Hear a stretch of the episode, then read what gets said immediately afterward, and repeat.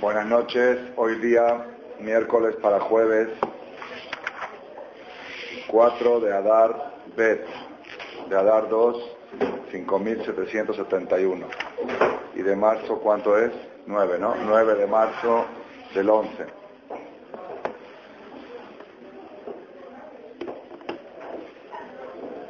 Shalut Talmirav et Shimon Bar Yochai. Le preguntaron los alumnos a Rabbi Shimon Bar. ¿Saben quién era Rabbi Shimon Bar?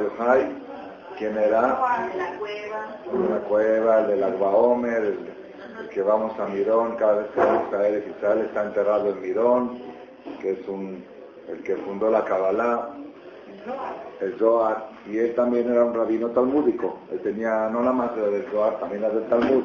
Le preguntaron los alumnos a Rabbi Shimon Bar Yochai, מפני מה נתחייבו שונאיהם של ישראל שבאותו הדור כליה? ¿Por qué razón existe el milagro de Purim?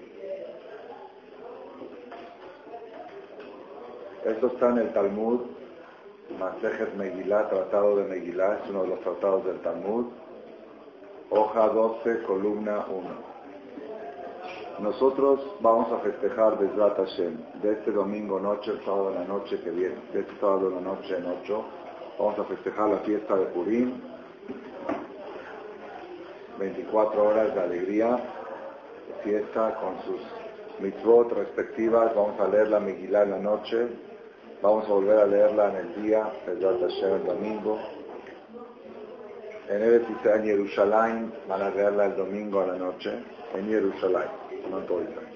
Y la van a leer también el lunes, en la mañana, van a hacer fiesta, van a hacer Mishloach Manot, van a mandar canastas de comida, de alimentos a sus compañeros, van a hacer Matanot Yonim, donativos para los pobres en Purim. Vamos a hacer Seudá la tarde del domingo con carne y vino, que es mitzvah, y en Jerusalén el lunes en la tarde, que es mitzvah. Un Shabbat anterior a Purim vamos a leer la Perashá de Zahor y borrar el mismo Shabbat de Purim, el que viene, no este Shabbat, el otro. Vamos a borrar el recuerdo de Amalek. Todo esto es, es la fiesta de Purim que se aproxima Bezrat Hashem, que es por la cual está escrito Mishenichnas Adar Marvin Besimcha, desde que entra el mes de Adar se incrementa la alegría. Y ya entró Baruch Hashem el mes de Adar, el segundo, que según todas las opiniones, en este mes hay que incrementar la alegría. Y la alegría es porque viene Purim. ¿Qué pasó en Purim?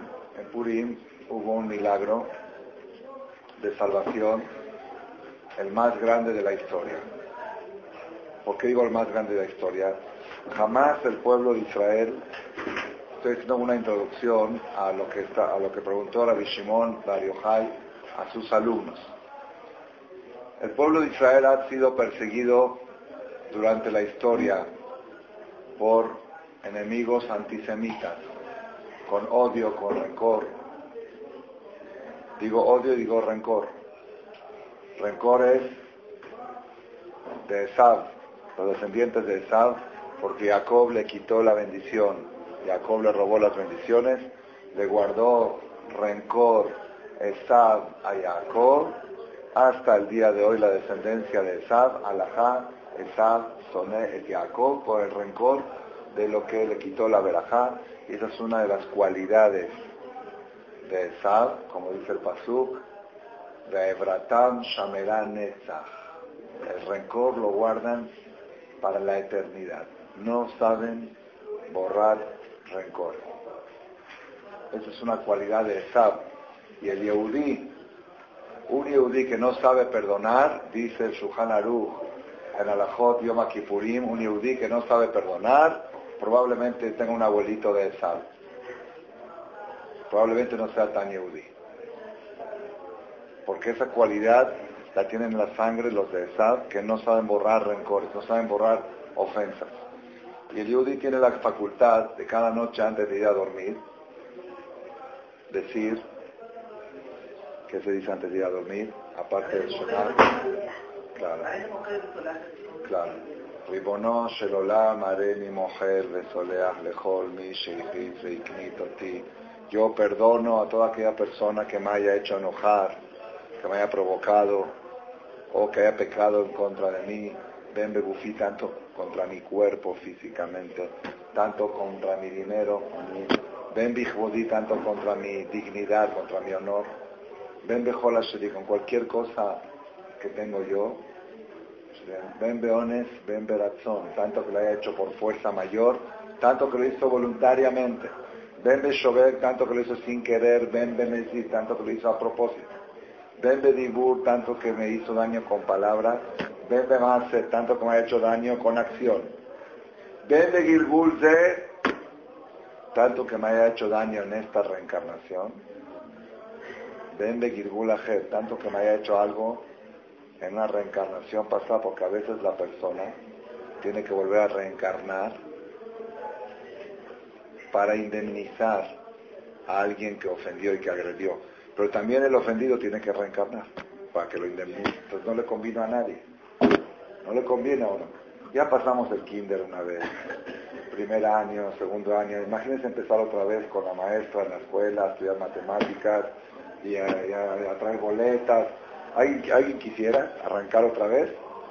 Ya estamos de salida, ya nos casamos, ya trajimos hijos, ya casamos hijos, ya, ya estamos cumpliendo una función. No queremos volver, hay muchos retos, muchas dificultades en esta vida. Una vez es suficiente, ¿no? Que sea la última, ya esta. Quieres que sea la última, pues no te vayas a dormir sin borrar cualquier rencor que puedas tener pendiente de esta generación o de la reencarnación pasada. Esa es la cualidad del Yehudí. Es una facultad, una peculiaridad que tiene Am Israel, que nos educó la Torah a ser perdonadores. Pero Esab es el, la antítesis de este concepto. Dice Pasuk, Vaebratam Shambra Netzach. Yo conozco gente, lo leen pasan 20 años de algún problema que hubo y todavía no va a la boda de su nieto porque el abuelo le había hecho algo. Yo conozco, conozco casos reales. Esa no es la cualidad del pueblo de Israel. Esa no es la peculiaridad del pueblo de Israel. Israel es Areni, mujer de Solea, Fejol, Mishijil, infinito así. No pasó nada, se borró todo como si fuera que nunca existió. Pero esta vez al revés. tuvimos muchas persecuciones en la historia de los descendientes de Esa y de otros Goyim también que nos tienen envidia, que nos tienen odio, que nos persiguen y nos quieren destruir. Sin embargo, sin embargo, jamás el pueblo de Israel estuvo en un peligro real de extinción, de extinción, de extinción quiere decir de desaparecer del mapa, como estuvo el peligro en la historia de Purim, en la historia de Amán, que esto sucedió en el año 3405. Ya vengo documentado la Luba, 3405 de la creación. En el año común tiene que ser antes de, porque es hace 2000, 2300, 2366 años hace 2.360 quite de 2011, entonces serían 255 años. 66 años atrás. Sí, 5.771 3.405. ¿Unos cuantos años antes de que viniera Alejandro Magno, no, no, unos cientos, unos 100 años antes, o 200 años antes. Exacto. 200. hace... Bueno, ok. De Kitsur, entonces así yo lo chequeé hoy, lo de chequeé ahí en el libro este ya grande que tengo, ya ves la cadena de las generaciones, 3405, Shloshet Alafim, T. T, ¿cómo se escribe T? T, Taf, He, 405, hay que tomarse un T para acordarse de la fecha. Aquí está el T, 405, 3405 de la creación, así están Shashelet Adorot. Claro, entonces queda bien. Tres años, tres años después del milagro de Purim se construyó el segundo templo. Tres años después del milagro de Purim, se construyó el segundo templo. ¿Está bien? Más o menos se ubica. A ver. Del segundo, del segundo. Del segundo. El 78, de ese. De ese. De ese. Sobre el segundo se decidió en el año 70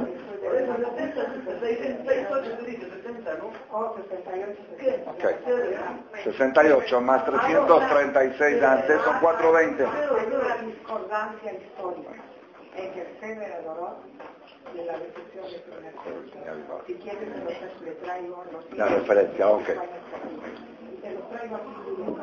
Bueno, volvemos a votar, volvemos al tema. Entonces, en, ese, en esa época, ya sea en el año que dijimos 3405 por sus alrededores, que era tres años previos a la construcción del segundo templo, el segundo Bet que construyó Esdras Sofer con permiso del rey Ciro, del rey Kores, Ciro el segundo, Ciro II, ¿sí?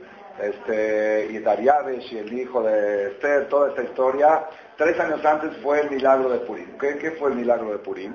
Había un rey, Amán, que era antisemita, descendiente de Amalek, bisnieto, tataranieto de Esab, porque Amalek era nieto de Esab, y él decidió aniquilar y extinguir al pueblo de Israel. Hombres, mujeres, niños, ancianos, no hay salvación. Peor que para hoy. Faraón todavía dijo los niños al mar las niñas que vivan. Este dijo hombres, mujeres, niños, ancianos, viejos, y por si es poco dijo Ushlalam la voz, que es todo el que mata a un judío se lleva la lana de él. Se lleva su casa, sus muebles.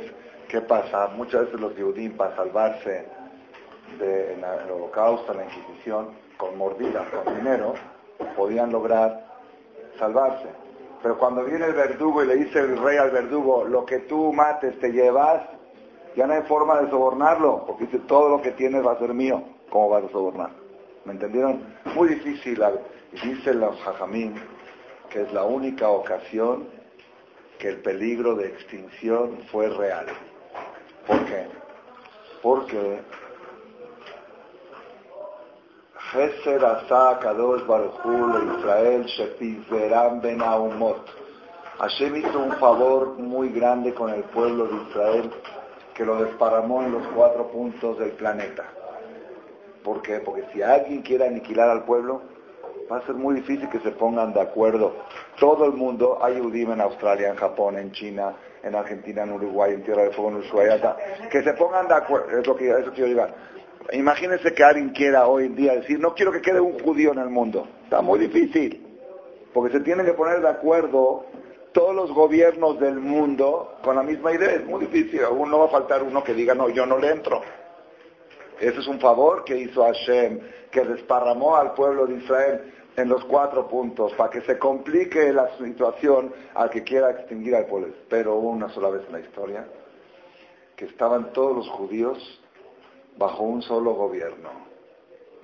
127 estados, Mea Sheva Mea que era donde estaban toda la humanidad y todos los Yehudim, estaban bajo el gobierno de Ahasverosh, fue uno de los emperadores, Shemashal de Kippah, dice la que reinó sobre todo el mundo. No había algo en el mundo que no estaba bajo su, bajo su dominio. Después perdió, después perdió el reinado. De todos modos, todos los Yehudim que existían, todos los Yehudim que existían en el mundo estaban bajo el dominio del rey Ahasverosh, ¿sí?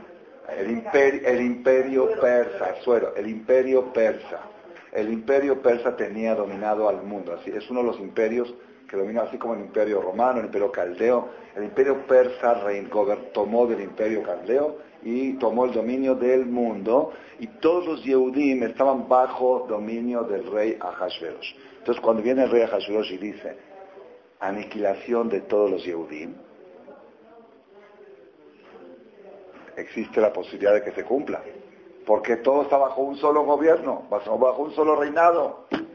Y mandaban cartas a cada lugar según su lenguaje, como dice la Miguel Atester, a cada lugar donde llegaba uno llegaba en su idioma, otro, eran idiomas diferentes, pero todo estaba bajo un solo gobierno.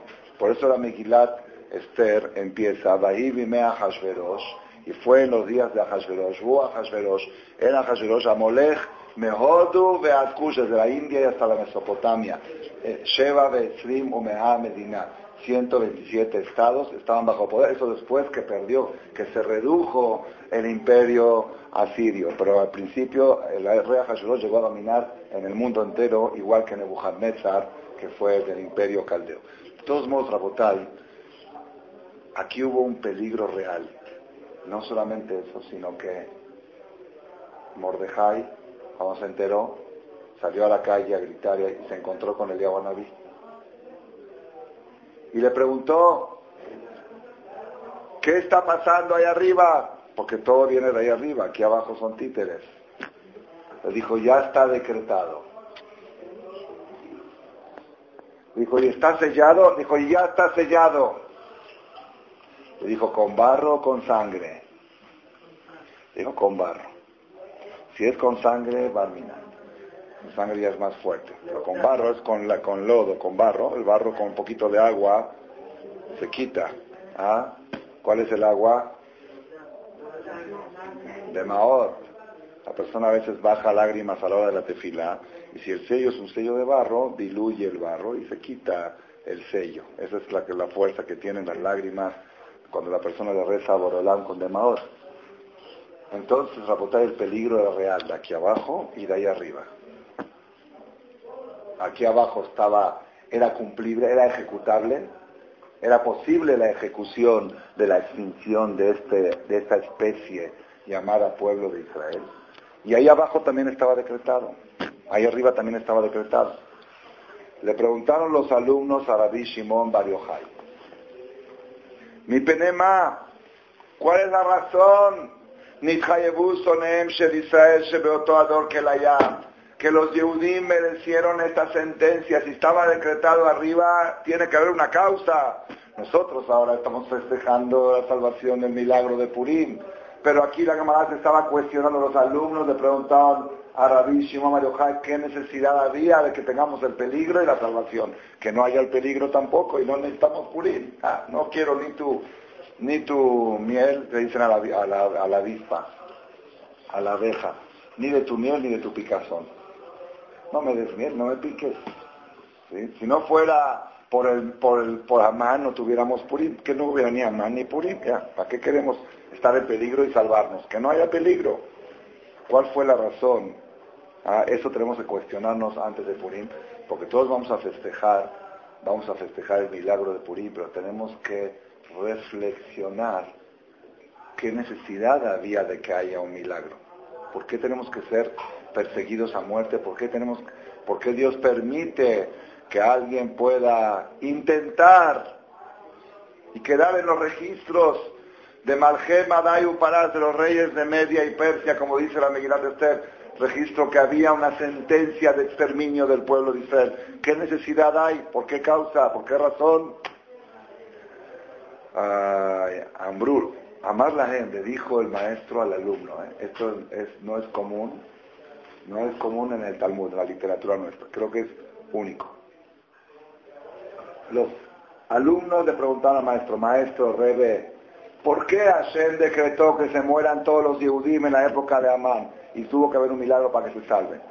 ¿Qué les contesta el maestro? Digan ustedes. Imbruatem, a ver, digan ustedes. Es muy raro en el Talmud. En el Talmud es muy raro que suceda y hay un comentarista aquí que no alcancé a verlo con profundidad que interroga esta pregunta. Dice, ¿qué, qué, le pasó a Cabal? Nunca se vio en el Talmud que un alumno, un maestro le preguntan algo y dice, digan ustedes.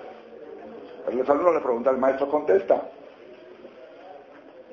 Amar la le dijo a ellos, imbrúaten, digan ustedes. Ambrulo le dijeron los alumnos, nosotros creemos, según lo que estudiamos, mi mi rasha. Porque participaron y gozaron de la fiesta del banquete que hizo aquel malvado, aquel desgraciado, aquel Ahashverosh.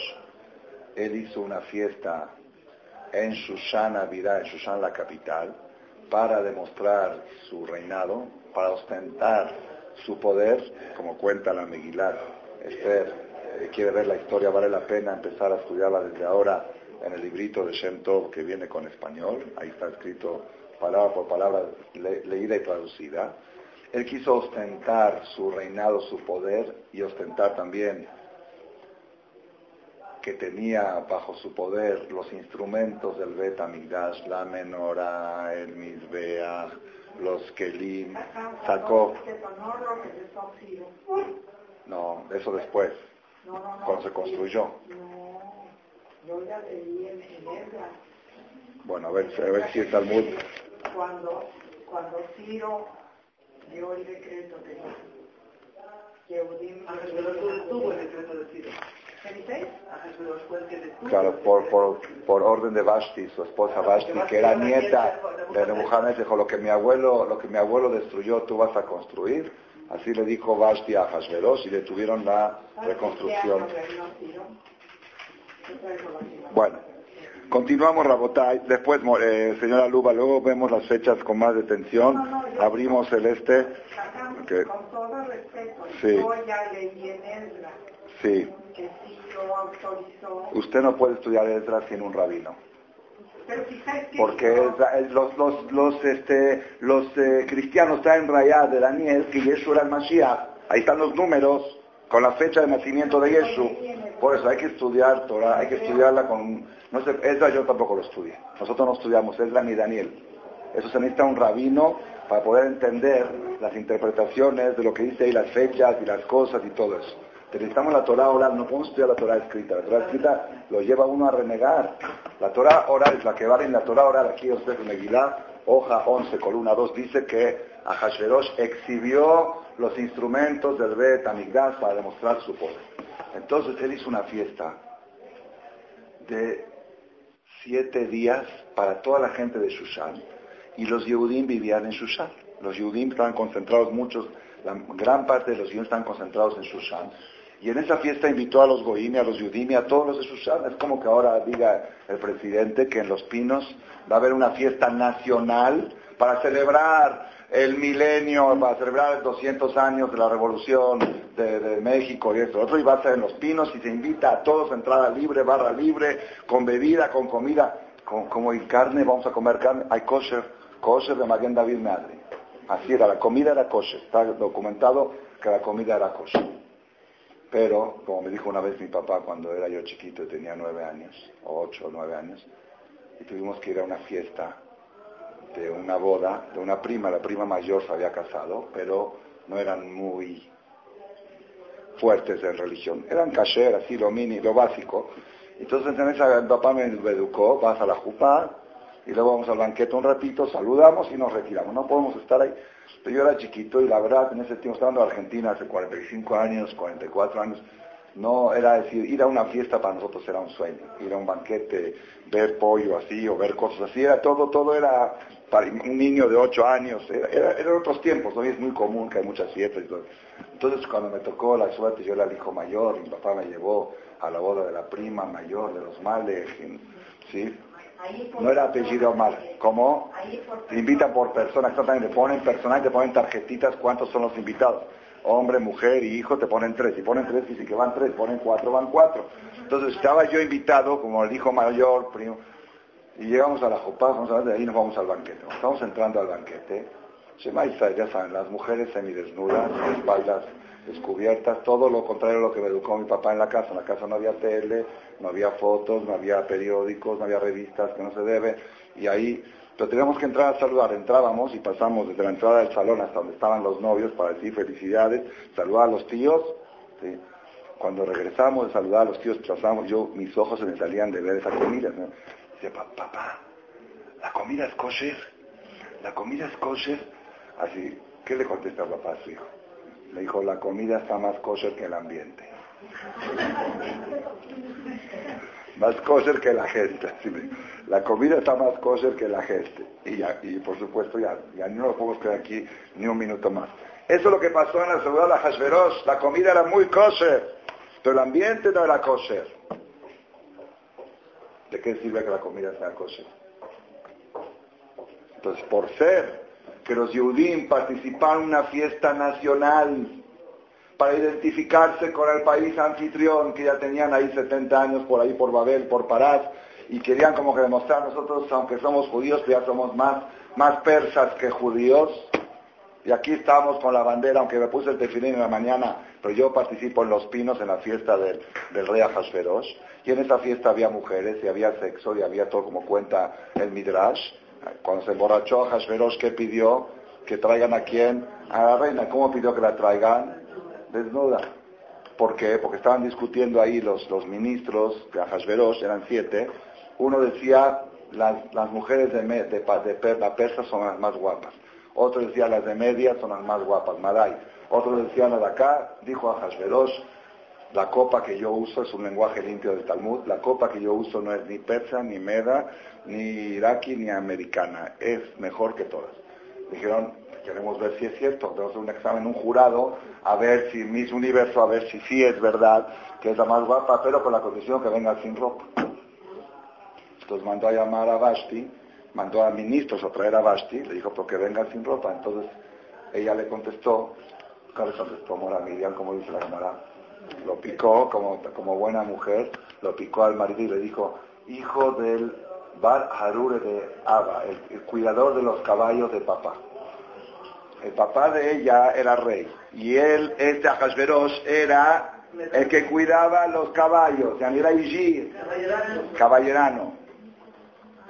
Dice, mi papá tomaba 10 barriles de vino y no se emborrachaba. Y tú con 3, 4 copas ya estás pidiendo que venga tu mujer desnuda. Pues no, güey, pregunta a la cámara. ¿Y por qué no quiso ir Basti? ¿Era tan recatada Basti? ¿Por qué? Porque Hashem le hizo que le crezca una cola. Le creció una cola atrás como de chango. Sí. Le creció una cola. Así hizo un milagro a propósito para que muera, para que la maten. A Basti, porque ella detuvo la construcción del Bet por culpa de ella se detuvo la obra. Hashem no queda de ver, nadie, nadie queda sin, sin cobrar, todos pagan, los que detienen la construcción. Porque ella, el, el rey Ciro, el rey Koresh, autorizó que reconstruyan el Bet Amigdash que había destruido Nebuchadnezzar. El Koresh era el rey del imperio persa y, y Nebuchadnezzar, el imperio caldeo, Nebuchadnezzar destruyó y, y Koresh cuando tomó el poder del imperio persa de los caldeos, dijeron, ahora sí que vayan que construyan el Bet Amigdash. Empezaron a construirlo. Cuando se casó a Hashverosh, que se casó con Vashti, Vashti era nieta de Nebuchadnezzar, dijo, lo que mi abuelo destruyó, tú vas a construir, detengan la obra. Detengan la obra, pues va a ser bien pagada la que detuvo la obra del Bet. Ah, los Shombronim, no, los Shombronim este, estaban acechando contra los constructores tenían que poner gente con espadas para que cuiden de los asaltantes que venían y no dejaban no dejaban que continúen con la obra y mandaron a hacer la Shonara y a, a, a, a Koresh, a así que los judíos se quieren rebelar contra el imperio y entonces Vashti dijo que paren la obra. Irán, Irán, Ahmad Jihad se llama el presidente. Ahmad Jihad se llama el presidente de Irán de hoy, que quiere destruir a Israel que dice claramente va a construir la bomba atómica para Irán, Ahmad Jihad, ya dijimos una vez que Ahmad Jihad es, Jihad que es guerra santa, Ah es de Hashverosh, Iman es de Amán, Ahmad Jihad, así se llama el presidente de hoy de Irán, Ahmad Jihad, Jihad es guerra santa, Ah es de Hashverosh, Iman de Amán, ese es Jesús de Ramalek del año pasado de Purim. Ok. Rabotai, ellos no saben qué es por eso, porque yo creo que no hay casualidad. Entonces, Rabotai, este, los Yehudim cometieron un grave error en querer demostrarse demasiados identificados con la patria persa a través de festejar una fiesta nacional que estaba celebrando el rey este el ambiente era totalmente no adecuado para un Yehudí, y aparte el Yehudí debe de conservar sus fiestas y sus ambientes y respetar a su país con lo mínimo que se debe, con las, con las leyes del gobierno, pero no en sus celebraciones. No debe de convivir sus celebraciones y ellos cometieron este error de convivir con ellos las celebraciones, por eso merecieron la pena máxima. Pregunta la Gemara, Imken, si es así, le preguntó Rabbi Shimon Baruchai a los alumnos, si ustedes dicen que es por ese motivo Argu, Olam Argu. Los que participaron en la fiesta son solamente los de Shushan, los de la capital. Pero todos los que estaban en la periferia, en los 127 estados, no tuvieron ni siquiera la oportunidad de participar en la fiesta de Shushan, porque para ellos también había la pena máxima de exterminio y de extensión. Entonces ahí se quedaron callados los alumnos. Ambrulo le dijeron los alumnos al maestro, Emorata, entonces dinos tú, jajam, usted díganos por qué, entonces si no es por eso, entonces por qué. Además la gente dijo a ellos, mi penesh ishtahavu la porque los Yehudim en la época de Nebuchadnezzar, cuando hizo una estatua de él y obligaba a que había que aposternarse a la estatua y si no era pena de muerte, tenemos una ley que hay tres pecados que hay que dejarse matar y uno de ellos es idolatría y ellos se, hincaban a la idolatría de Nebuchadnezzar, por eso los Yehudim, en síntesis porque hicieron a ¿Okay? Entonces le preguntaron los alumnos, ¿y entonces por qué se salvaron? Ambrulo Beji, Panim y Si Dios dice que Dios no perdona a los idólatras, ¿por qué se salvaron? Amar la les contestó Rabbi Shimon Mariohal, Emblo Azul Alepanim. La idolatría que ellos hicieron era una idolatría superficial. No es que de verdad ellos creían en eso, sino lo hacían para quedar bien, para no complicarse la vida con el gobierno, con los, sí, como los marranos, entonces lo hicieron solamente por fuera, pero por dentro ellos creían en un solo Dios. Entonces, así como ellos, ellos pecaron solamente, está mal, también es pecado. Pero era un pecado superficial. También Dios les hizo una amenaza superficial, es decir, porque aparentemente iban a ser extinguidos, pero en realidad no fueron extinguidos. Fue la cápara, fue igual que el pecado. El pecado fue aparentemente pecado y el decreto de exterminio fue aparentemente un decreto de exterminio porque en realidad no trascendió y no procedió. Eso fue, esto está en la Gemara Megilá, hoja Yudbet, columna 1, hoja 12, columna 1. Moray Brabotay. Quiere decir que los alumnos pensaban que el pecado había sido el banquete.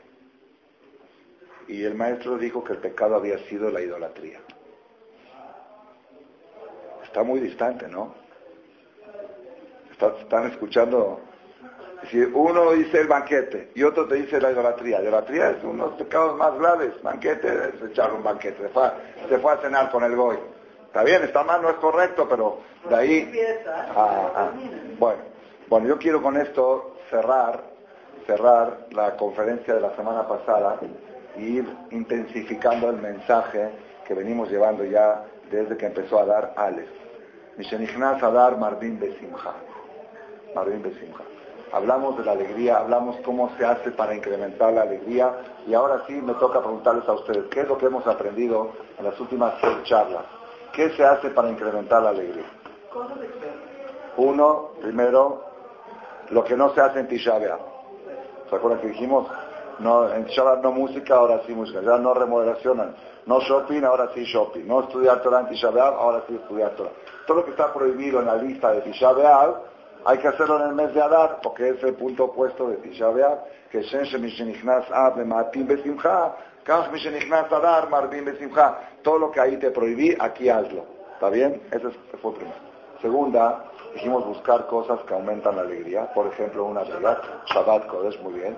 Shabbat, Simcha. Shabbat es un día que es bueno para obtener Simcha y ampliamos más el tema que toda la semana vivir el Shabbat. Toda la semana vas a estrenar una vajilla si la dejo para Shabbat. Algo rico, un traje lo dejo para Shabbat. Vivir toda la semana y en la casa con los niños, todo el tiempo que gire todo alrededor. En Shabbat te lo doy, en Shabbat esto, en Shabbat el otro. ¿Quién va a estar este Shabbat? En Shabbat va a venir tu hermana, en Shabbat va a venir tu abuelo. Así como que estar toda la, toda la semana gira alrededor del Shabbat. Eso es para Simcha. Tercero, Morá. Muy bien, muy bien. Reducir el virus, el veneno de la víbora. ¿Se acuerdan que habíamos hablado que dice que dice el Zohar Kadosh que la tristeza viene del veneno de la serpiente? Y cuanto más veneno tengamos, más cerca la tristeza está. El veneno son los pecados que la persona comete, las faltas incrementan en la mancha, el veneno dentro de la persona, y ese veneno provoca la angustia. Cuanto más logremos reducir ese veneno, más cerca de la alegría estamos. Por eso al novio y no, a los novios les borran sus pecados para que puedan cumplir con la misma de Simchat Hatan de Kala. Por eso después de Kippur viene de Man Simhatenu, Sukkot, porque si no hay limpieza no puede llegar de Man Simhatenu. Por eso el viernes a la noche está escrito que se perdonan todos los pecados, porque si no, ¿cómo va a estar un alegre en Shabbat teniendo las manchas? Hay muchas pruebas para esto, entonces, por eso los jodes llevan capará, todo lo que trajimos. Entonces, si queremos, según el nivel de alegría que requerimos, necesitamos limpiar nuestra alma lo más posible de pecados y para esto hay muchas formas como se limpia. Yom Kippur es tintorería, Yom Shabbat es otra tintorería, Rosh Chodesh, Yom Kippur, Katán es otra tintorería y hay cosas, otra tintorería, ¿cuál es? ¿Ah? ¿Cuál? La tefilá muy bien porque dice el cordero de la mañana, el cordero de la tarde. ¿Qué ves? ¿Qué ves quiere decir cordero? También quiere decir que quizás tintorería. Un cordero en la mañana, un cordero en la tarde, eso limpia. En el tiempo del Betamidash limpiaba los pecados. Hoy no tenemos corbanot. La tefilá es rincón corbanot. ¿Y qué otra cosa moral limpia para hacernos personas alegres? Ah, se lo olvidó. Ah, la Gemara dice todo el que se queda callado a una ofensa. Mavirim alcohol pesar es Neilá de Kippur. Alguien te ofendió en público. No estás obligado a quedarte callado. Tienes derecho a replicar. Así es la alhaja. ¿Por qué? Porque te, están agrediendo, te puedes defender. Tienes derecho y si lo haces, no es haram. Si contestas a alguien que te ofende, no es haram. Pero si, justamente porque no es haram y porque tienes el derecho a contestar, si te quedas callado, logras tintorería de Yom Kippur. ¿Cuántas veces se puede Ah, oh, depende de cuántos pecados tiene uno. Sí, dejes, ah. Eh, lo, creo que lo que está escrito que perdonan todos cuando es en presencia de gente. Una ofensa en público. Creo que ahí es cuando está escrito, cuando está escrito que le borran todos los pecados. Todo tiene su nivel, también quizá eso no borra todo, borra parte. Pero de todos modos, Rabotai, saber, como dice Rojaim Vital, si fueras inteligente y supieras cómo se mueven las cosas ahí arriba, le pedirías a Dios una ofensa diaria por lo menos, que te mande. Si supieras cuántas visitas al doctor te evitas, cuántas entradas al hospital, cuántas cirugías, cuántos quirófanos, por cada vez que te quedas callado, porque todas las enfermedades vienen para expiar, para limpiar. Pues si tú estás limpio con, con otras cosas, si tengo que limpiar mis pecados, ojalá que sea a través de ofensas y no a través de enfermedades y a través de otros problemas. cuesta mucho trabajo, uno suda a la hora que lo están ofendiendo y dice tierra trágame, tierra trágame y por eso se considera un asesinato. Y por eso se considera como que se lo tragó la tierra y volvió a renacer y por eso sale limpio como un bebé recién nacido. Pero es otra oportunidad para el mes de Adar. Si en el mes de Adar te toca una oportunidad de que alguien te hizo de menos y te hizo sentir feo, tienes que ponerte a bailar.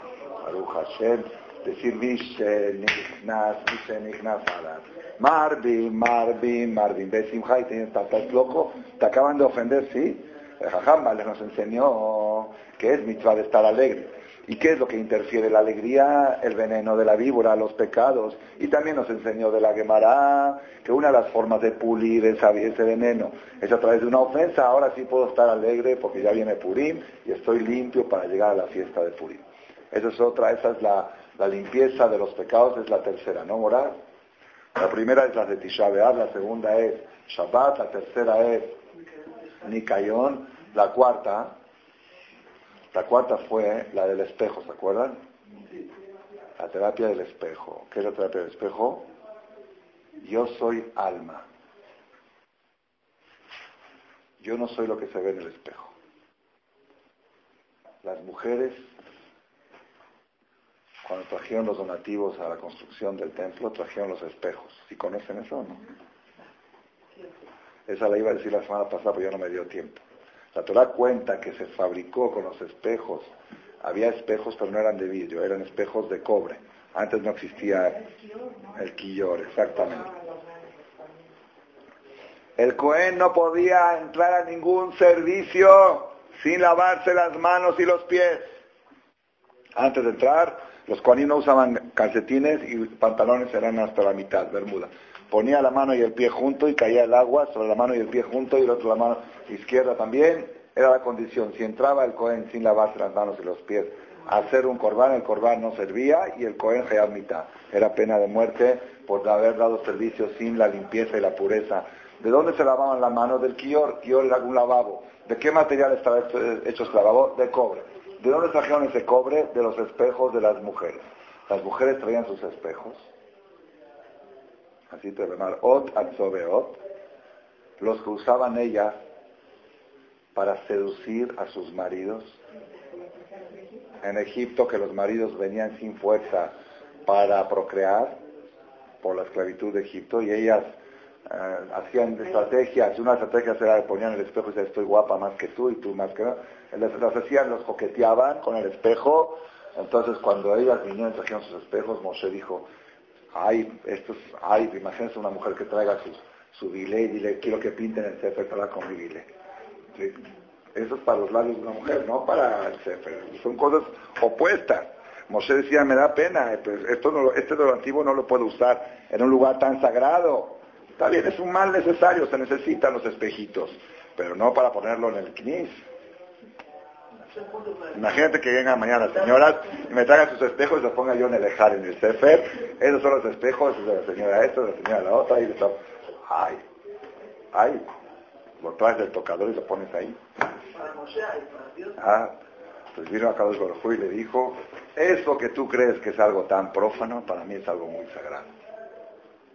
Porque Hashem sabía que ellas lo hacían con intención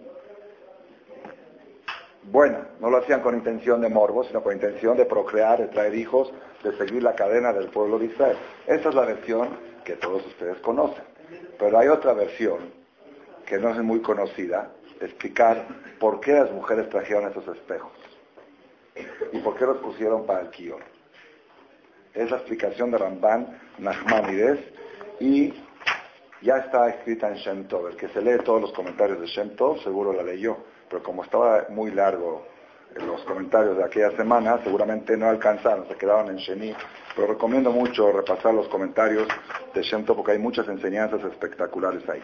Se dice que hizo el Kior, Moshe hizo el Kior con qué? Bemarot Atzobeot, con los espejos de las mujeres, Asher Tzabeu, que desfilaban Petajo el Moed. Las mujeres venían desfilando, se paraban en cola para entregar sus espejos. ¿Qué, explicación da Ramban Nachmanides sobre esto? Es algo espectacular. Dice Ramban,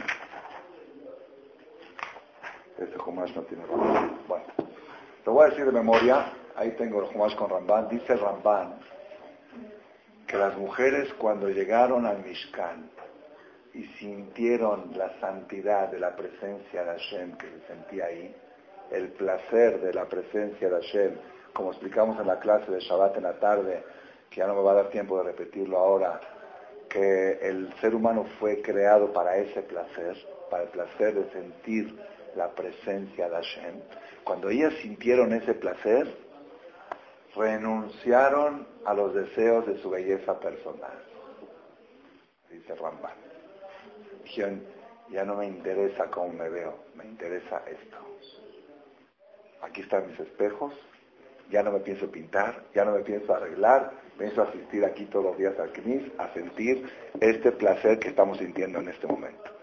Es decir, el hecho de traer los espejos era un acto simbólico, escuchen cómo lo interpreta ahora Ramalech, un acto simbólico de decir, yo antes pensaba que yo era lo que se ve en el espejo.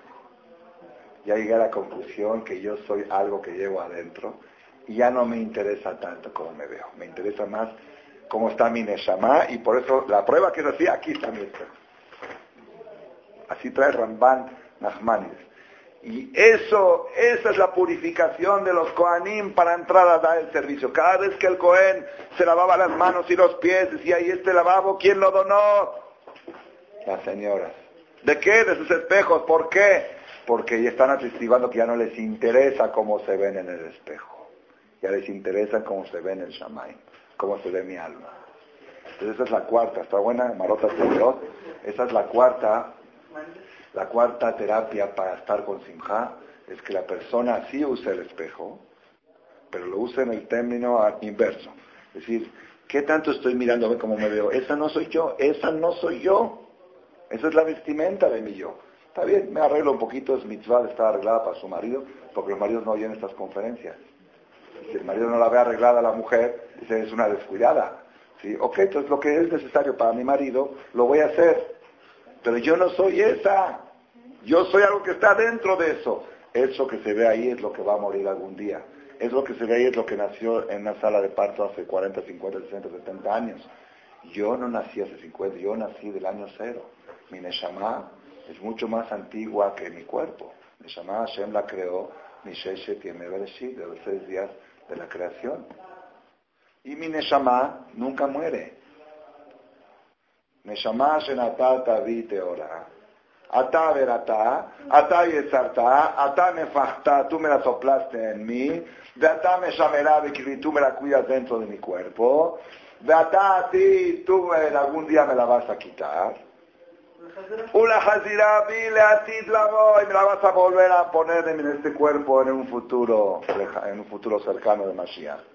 Kol de mancha mientras esté mi dentro de este cuerpo, de faneja Adonai agradezco a Hashem, Ribón, Kolamasim, Baruch Ata Hashem, Amahazir, Neshamot, Isgarim, Metim, esa es la terapia del espejo. La noche cuando te vas a dormir, ¿qué dices? Después del Shema, después de perdonar y borrar, ¿qué dices? Al final de todo lo último, ve a dejar, aquí, Bruji, Hashem, te entrego mi alma, cuídamela y por favor mañanita me la regresas. Abre los ojos, modea neira faneja, shechizar tavi, nishmati, dejemblar, rabá emunateja. Esto todo es neshama. El yudí se va a dormir con neshama y se levanta con neshama. Ese ejercicio necesitamos hacer. Esa es la cuarta terapia que dijimos, la, terapia del espejo. Y de paso acuérdense del espejo que las mujeres trajeron al Beta Midash, renunciando a lo que se ve en el espejo. Diciendo, ese no soy yo. Y la quinta fue la que hablamos la semana pasada. La semana pasada hablamos del tema Mishkan, en el Kior. Pero probablemente fue, no, sabemos si cuando llegaron a Beta Midash de Shlomo Amelech construyeron otro Kior o también se usaba ese mismo lavabo. Eso hay que checarlo en, eh, en el Talmud. Si se fabricó otro tipo de lavabo o era el mismo del Mishkan. Rabotai, la quinta cosa que fue la que hablamos la semana pasada, las últimas dos charlas, el tema de la idolatría, ¿se acuerdan?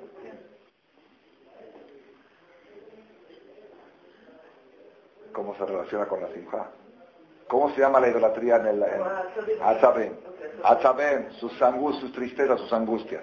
Entonces, dijimos así, Rabotai, la quinta terapia para estar sameach es Shiviti Hashem lenegdi tamid, kimi mini valemot. Sentir la presencia de Hashem constantemente, las 24 horas, que está Hashem aquí presente, viéndote y escuchándote, y tiene rayos X para ver todo lo que tienes adentro y lo que piensas y lo que sientes.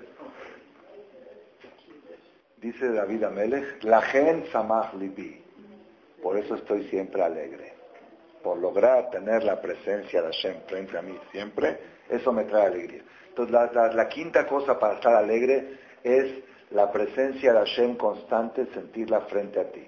No nada más a la hora de rezar, no nada más a la hora de, estudiar, sino constantemente a donde vas al súper, si Hashem está viendo, está, Hashem está al lado mío, está controlando qué compro del súper, qué llevo, si checo si es kosher, si no es kosher.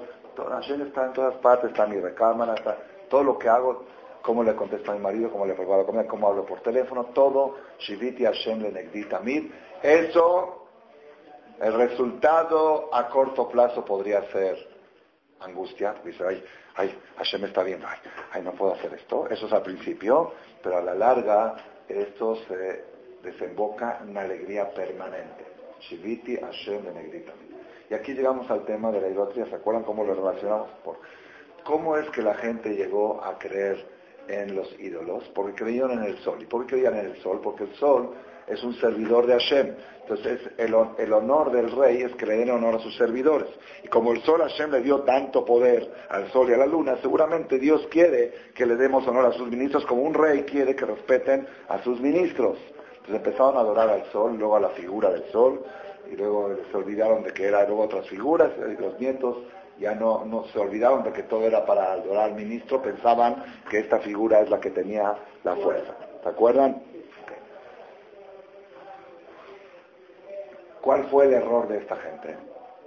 Aparentemente la intención era buena, era adorar a los ministros. Explicamos, al ministro se puede adorar únicamente en ausencia del rey. Cuando el rey no está, es honor para el rey que honres a su, representante. Pero si entra el rey con el ministro, ¿tú puedes honrar al ministro? Es una falta de respeto. Es una falta de respeto honrar al ministro en presencia del rey. ¿Dónde estaba el error de los idólatras? Que como no percibían la presencia de Hashem, sentían necesidad por honrar a los ministros de Hashem. ¿Está bien? Y acá viene Jajam Shaul y agrega algo que no lo dice Maimónides. ¿Y por qué razón no podían percibir la presencia de Hashem?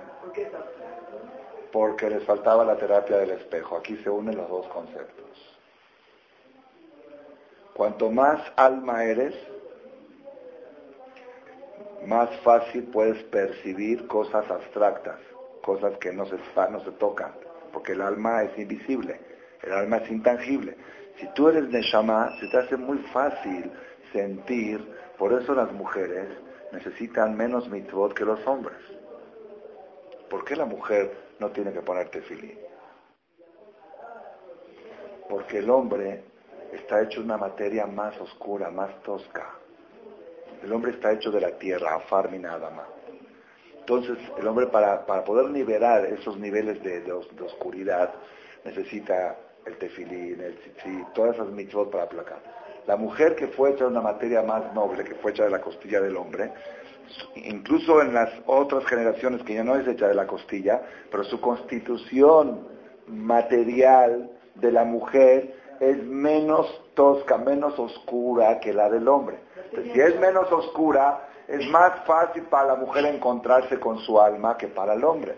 Es más fácil para la mujer percibir algo espiritual que para el hombre. Por eso no requiere ni de tefilín ni de tzitzit para conectarse con lo espiritual.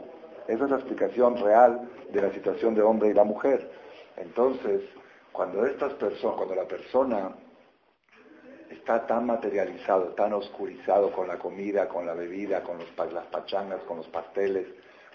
entonces, en ese momento le cuesta trabajo sentir, percibir algo espiritual. Por eso dijimos, creo que lo dijimos la semana pasada, la alajá en algunos casos exige, en otros casos recomienda que la persona rece con el estómago vacío. A la hora de rezar, que sea antes del desayuno, y si en la noche, si es la noche arbitra antes de cenar, no digas voy a cenar y luego voy a rezar. ¿Por qué? Con el estómago lleno es más difícil sentir la presencia de Hashem. ¿Por qué? Porque el estómago lleno te hace crecer tu materia oscura. Y al crecer tu materia oscura, cuesta percibir algo que no sea tangible, que no sea palpable. Es mucho más concentrado rezar en ayunas que rezar con el estómago lleno siempre que no esté uno mareado del ayuno. Si está uno con dolor, si está uno por un cafecito, por eso, por eso permite tomar un cafecito, un té para, si está uno medio perturbado, necesita despabilarse o algo así, un cafecito, un té en la mañana, sí, para poder rezar. Pero el desayuno, desayuno después de Shahri. ¿Por qué? Porque eso te va a facilitar que puedas entrevistarte con Boreolam y puedas percibir su presencia, que es el objetivo de la mirada. El objetivo de la mirada es el ejercicio de conectarse y sentir Shivit y Hashem, sentir Hashem frente a ti. Entonces, quiere decir en conclusión que la raíz de toda la idolatría viene porque cuesta percibir la presencia de Hashem. ¿Y por qué cuesta percibir la presencia de Hashem? Porque estás materializado. ¿Y por qué estás materializado? Porque comiste demasiado. ¿Ok? Entonces, siempre que la persona come demasiado,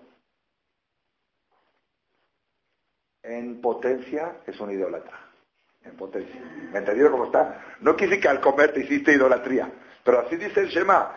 Veajaltá, besabata, vas a cosechar y vas a comer y te vas a llenar y Shamerú, cuidadito, no vayas a hacer idolatría. Oye, ¿cómo, crees que me voy a levantar de comer y voy a ir a la iglesia? ¿Cómo crees? A la voluntad. Respuesta. Cuidadito en comer de más, en crecer demasiado la materia oscura. ¿Por qué? El Hadonish escribe en una carta, esto poca gente lo sabe, y viene al caso.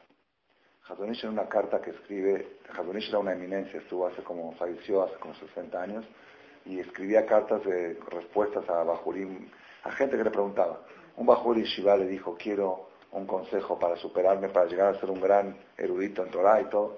Le puso seis cosas. Y en dos de ellas le puso cuidarse mucho de esto. Cuidarse mucho de esto. Una de ellas que le puso es cuidarse mucho de agilat tanug, de comer por gula. De comida por gula, por placer. Israel meot me agilat tanug. Dice, por necesidad, Belizaher meot beze. Ahí le agregó. Y cuidarse mucho de esto. Y ahí agrega una cosa impresionante. Dice, así como tú sabes, escriba muchacho, que en la tum'a hay niveles de tum'a, por ejemplo, el muerto es había bota tum'a. El que tocó a un muerto baja un nivel. Y el que toca, y hay niveles, hay cosas, hay niveles de tum'a.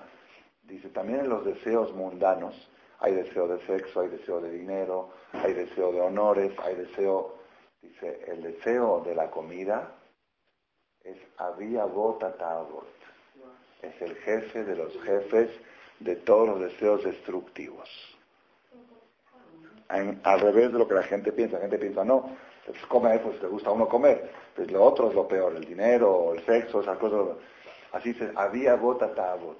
Es el jefe de los jefes de los deseos. Es eso. Y hay una gemara, una gemara que dice que cuando la persona le quiere rezar a Dios, antes de rezarle a Dios que pueda entender la Torah, que le rece que no entre comida de más a su estómago. Dios te pido, ayúdame a saber balancear mi dieta, no comer de menos tampoco, porque me voy a debilitar. Saber comer las comidas necesarias para mi salud, pero no meter de más. Hay que rezarle a Dios para eso, se puede rezar. La que me dice, mitzvah de rezarle a Dios, antes de rezarle a Dios que entre Torah a tus entrañas, reza que no entre comida excesiva a tus entrañas. ¿Por qué? ¿por qué? Escuchen cuál es la, filosofía de esto. No lo escribe Hazonish, pero lo analicé yo para interpretar sus palabras. Cuando una persona tiene deseo del dinero, también es algo material, es algo falso, es vanidad, pero es algo externo a uno. Cuando tú ganas un millón de dólares, que uno gana más, tu materia oscura no ha crecido. Puede tu mentalidad, por eso, tu mentalidad está en eso, esos son errores, está mal, no digo que no, digo que está bien, no deja de ser un defecto, pero, pero es externo a uno. Cuando una persona comete un deseo, incluso deseo sexual, que es un pecado grave y todo lo que quieran, pero quedó afuera. Lo único que hace crecer la materia oscura, la materia tosca de la persona, es lo que uno ingiere, lo que uno come. Se, convierte en parte de su carne. ¿sí? Rabotai, Rabotai, para el círculo, y creo que ya no vamos a volver a abordar este tema otra vez, quiero más que entre a hablar directamente de Purim. Hasta ahora habíamos dicho lo que dice el Zohar, que la tristeza viene del veneno de la serpiente, del veneno de la víbora, eso lo habíamos dicho. Pero hay Rabhaim Vital, el alumno de la Rizal, que estuvo hace más de 300 años en FAT, escribió un libro, ¿en qué año? ¿En qué? Siglo XVI, este, en el libro Share Kerushah de Abhaim Vital, que era el alumno predilecto de la Risa, de la Risa no tiene ningún manuscrito, su alumno escribió, él escribe ahí que Atzvut, la tristeza, mi Yesoda Afar, está originada de la materia tierra, que si hay cuatro materias primas en, en la creación, una es mineral, vegetal, animal, ok, pero en la persona, en todo hay cuatro. Es Esh, Esh, Ruach, Maim, Afar. Esh es el fuego, fuego, calor, Ruach, aire, Maim, agua, y Afar, tierra. La materia más elevada de todas es el fuego, por eso el fuego va para arriba, es la única que no tiene fuerza de gravedad. Por eso se enciende el Ner Neshama, porque el Ner representa la Neshama que va para arriba. Es lo más espiritual de lo material, es el fuego. Ruach, el viento tampoco tiene fuerza de gravedad, pero no sube para arriba, va así. Maim es una materia más ligera, por eso es bueno comer pescado, es lo más sano y lo menos tosco. De todas las comidas animal, la, más, la menos tosca es el pescado, porque fue creado del agua, Y la más baja de todas es afar, tierra. De ahí fueron creados los animales. ¿Y las aves de qué fueron creados? Pregunta la Gemara. A ver, el animal fue creado de la tierra. La persona también, el cuerpo de la persona, el cuerpo de la tierra, del polvo. El, el pez del agua. Y las aves, pregunta la Gemara, dice la del requec, de mezcla de agua y tierra, del lodo. El lodo es mezcla de agua y tierra, por eso pueden volar. la, vaca no puede volar, porque es una materia más ligera. Entonces, en las manos tosca es el pez, la carne de pescado la más sana, para el cuerpo y para el alma. El pollo es menos porque vuela, es más ligero, y la vaca, es la, también la res, es la más, la más tosca. Dice Rabhaim Vital, Atzvut, la tristeza, mi esoda afar, viene de la parte oscura, de la materia oscura del afar, de tierra. Entonces, cuanto más afar eres, cuanto más tierra eres, más cerca de la tristeza estás. Cuanto menos afar eres, entonces es lo que estamos diciendo. Entonces, ahora si queremos cerrar el círculo, quedó espectacular. La receta para poder estar alegre sentir la presencia de Hashem, como dijo David Amelech. Shiviti Hashem kimimini valemot. Hashem está frente a mí. Pero me cuesta mucho sentir la presencia de Hashem frente a ¿Sabes por te cuesta? Porque ver cuánto pesas pesas 80 kilos, estás comiendo y comiendo y comiendo. Cuanto más comes, más difícil te va a hacer percibir la presencia de Hashem. Empieza a bajar un poco de peso. Estoy hablando en términos, no nada más de peso, empieza a reducir un poco tu materialismo, tu yesoda afar, y entonces se te va a hacer más fácil percibir la presencia de Hashem. Entonces la terapia del espejo, junto con la de Shevit y Hashem también, las dos llevan a la alegría. Le preguntaron los alumnos a Rabbi Mario Jai, ¿por qué tenía, mereció el pueblo de Israel destrucción? Ah, porque eran idólatras, se posternaban a la ¿Pero por qué eran idólatras? Porque le gustaba la gula. ¿Entendieron ahora la relación entre las dos? Ya entendieron, las dos son verdad, los alumnos tenían razón y el maestro tenía razón. Al final el resultado fue la idolatría y esa es la causa del decreto. Pero ¿de dónde empieza todo? Que te gustan las pachangas que te gustan los bisteces y sentarte a comer en ambiente con tu copas de vino y con esta, eso hace crecer tu materia oscura. Al crecer tu materia oscura te cuesta, te cuesta sentir a Dios en la mitad porque en el knis no hay figuras, no hay chuchos y no hay vírgenes, no hay, no hay figuras a quien rezarle. Y dice, ¿dónde está Dios? Pues claro, ¿cómo lo vas a sentir a Dios si tú nada más sientes esto, la carne, lo que es material? Entonces, como ya no puedes sentir a Dios en el knis, lo tienes que ir a buscar para en otra parte donde haya figuras. Eso lleva a la dará. Entonces, lo que las dos causas que dijeron los este año, las dos causas que dijeron el alumno y el maestro, están, se fusionan con la conferencia de las últimas dos semanas y la de hoy. ¿Que qué? Que al materializarse, al crecer la materia tosca, ya le cuesta sentir a Hashem. Y como te cuesta sentir a Hashem, eso es absoluto, eso es tristeza. Por eso la idolatría se llama tristeza. Entonces, ¿qué tenemos que hacer nosotros en el mes de Adar? En el mes de Adar tenemos que empezar una buena dieta. Pedirle a Hashem, rezarle a Borolam, ayúdame a comer lo mínimo necesario, no menos tampoco, porque no es bueno, se enferma uno. Ayúdame, dame, yo le pido a Hashem en Shema Kolel, así se lo pido. Abre mis ojos para ver una buena dieta, para encontrar el balanceo correcto, para estar bien nutrido, bien alimentado, pero no gula, no tosco, no, que no crezca tanto en materia. Por otro lado, la comida que ya sí comemos y que debemos de comer, que esté balanceada con las verajot.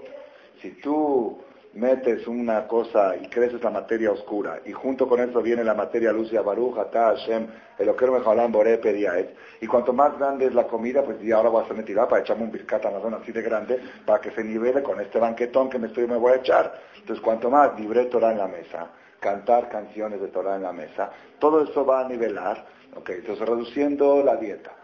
Y lo que ya comes, comerlo balanceado con verajot y con dibre Torah la con esto estamos cumpliendo como Shenichnas Adar Marvim Simcha. Amén. Amén.